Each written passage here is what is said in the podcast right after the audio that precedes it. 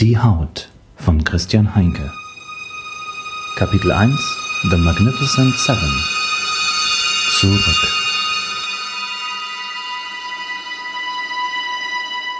An diesem Morgen hätte es Andy fast in die Praxis geschafft. Er war wie gewöhnlich früh aufgestanden, hatte geduscht, sich rasiert und angekleidet. Noch als er sich das Frühstück zubereitete, war er von sich überzeugt, dass er es heute packen würde. Er hatte echte Fortschritte gemacht. Heute war es endlich soweit. Nachdem er seine Tasse und den kleinen Teller in die Spüle gestellt hatte, klemmte er sich tatsächlich seine bereits seit Wochen gepackte Aktentasche unter den Arm und ging zur Garage.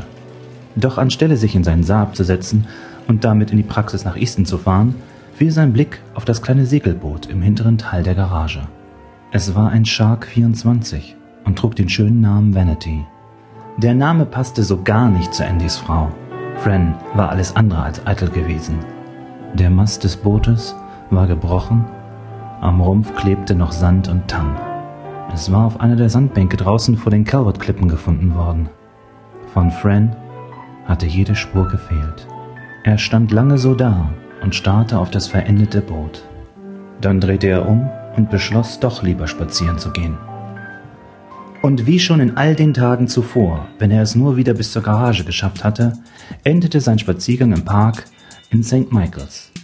Was sind schon sieben Meilen unter Freunden? Er saß auf den Stufen des kleinen Pavillons und beobachtete wie in Trance das Treiben bei den Anlegern. Die Flut begann zu kommen, und das dumme, störrische Kind in ihm hoffte noch immer, dass sie seine Frau wiederbringen würde.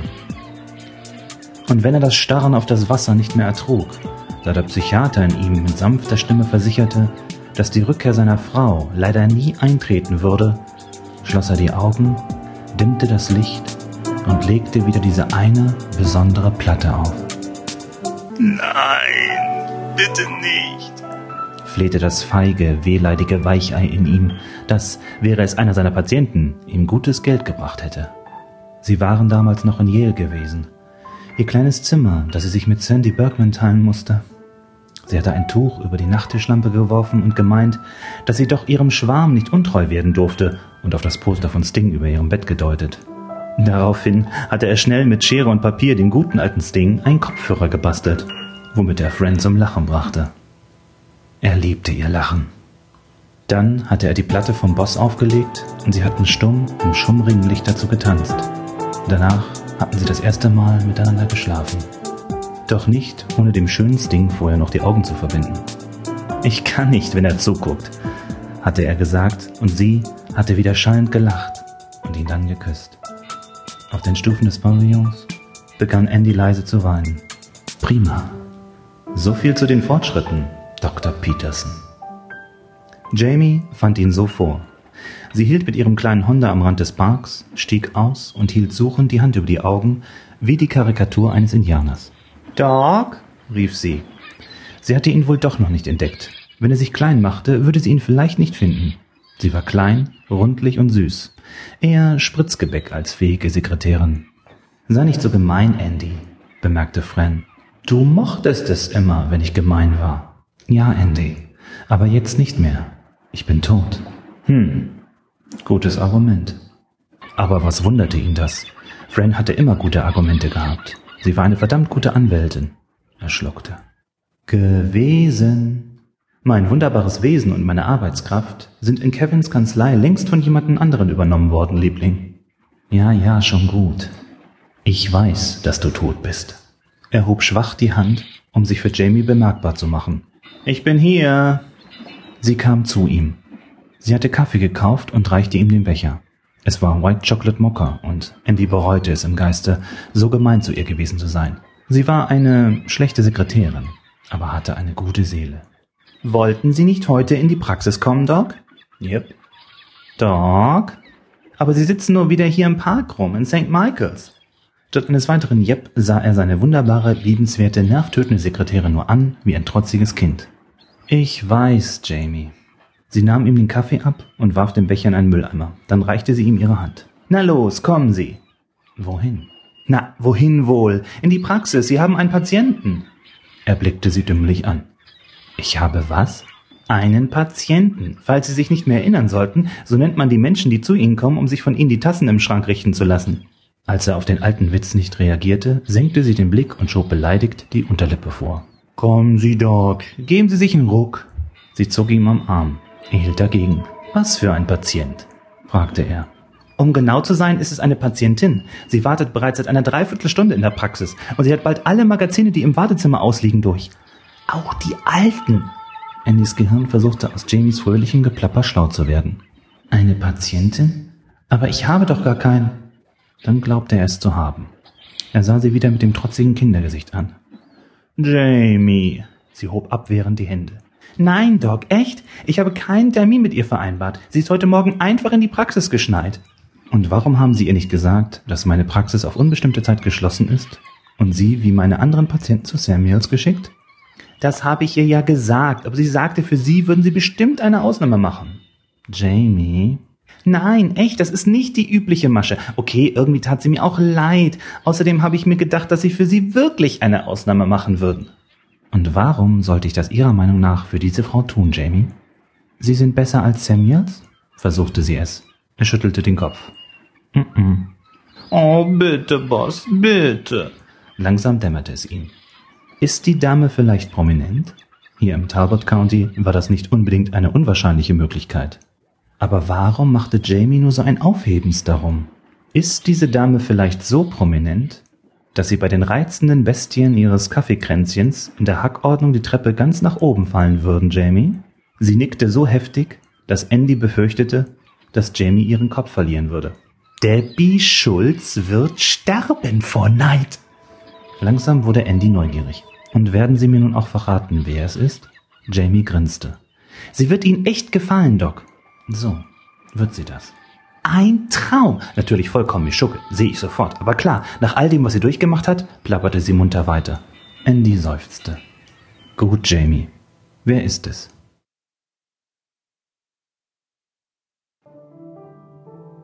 Sie saß auf der schmalen Couch vor seinem Büro und blätterte in der Tat lustlos in einem alten Reader's Digest, als hätte sie ihn nun schon zum dritten Mal in der Hand. Sie hob den Kopf, als er zur Tür hereinkam, und lächelte ihn an. Es war ein unverbindliches Lächeln, doch trotzdem erfasste es Andy mit irritierender Macht. Es war nicht gut, so auf sie zu reagieren.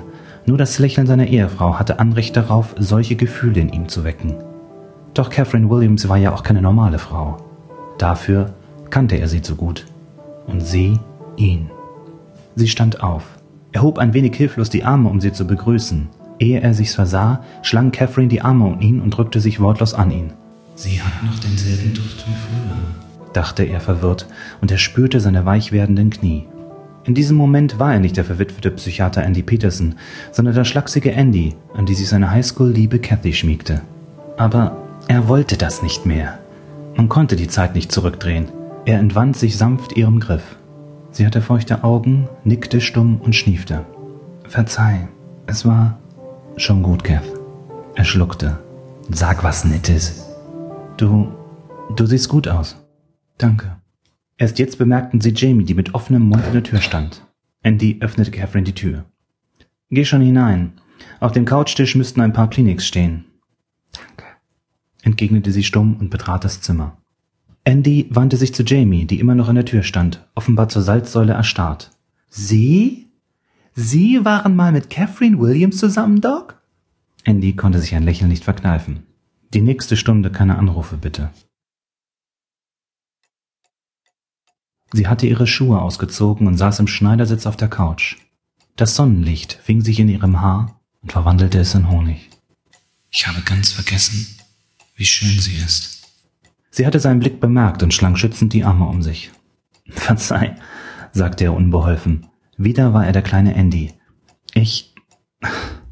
Du siehst einfach fantastisch aus. Sie lächelte gequält. Zu dumm, dass ich mich nicht danach fühle. Stimmt es denn, was in den Zeitungen stand? Was meinst du? Nun, das. das mit den Verbrennungen. Sie nickte.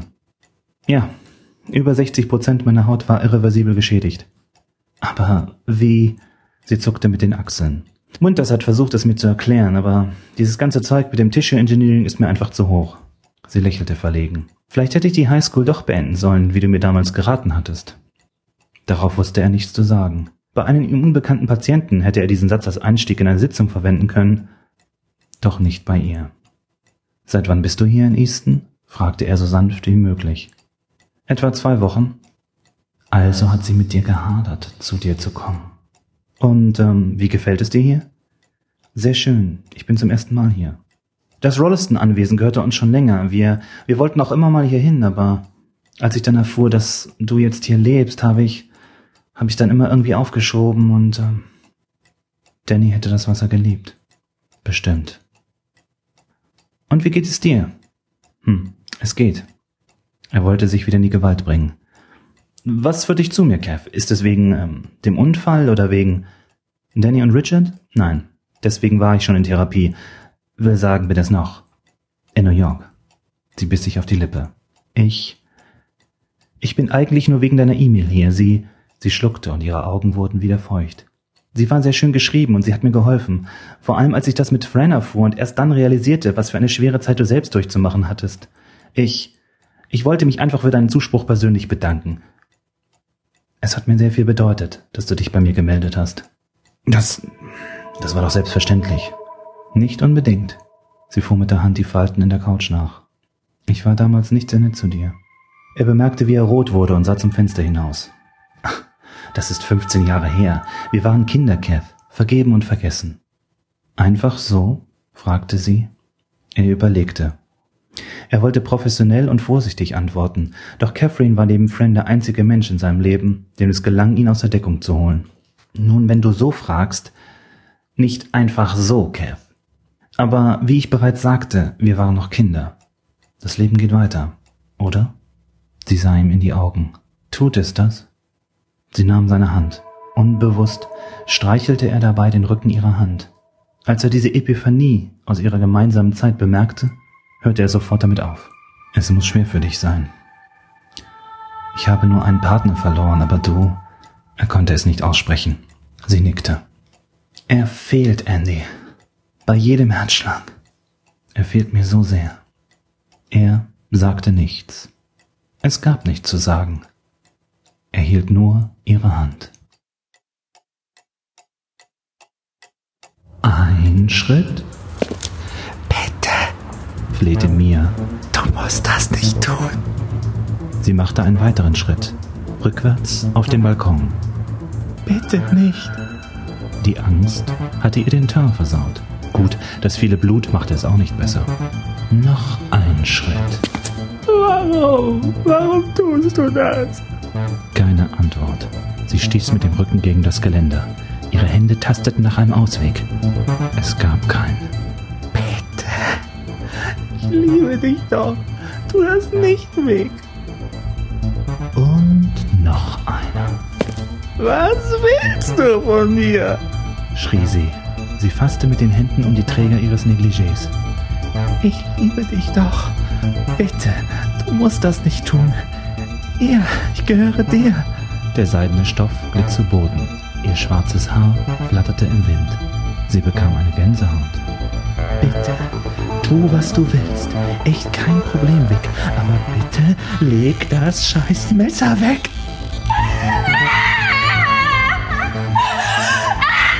Die Lichter der Fahrzeuge auf dem FDA weit unter ihr wie Ströme von Blut.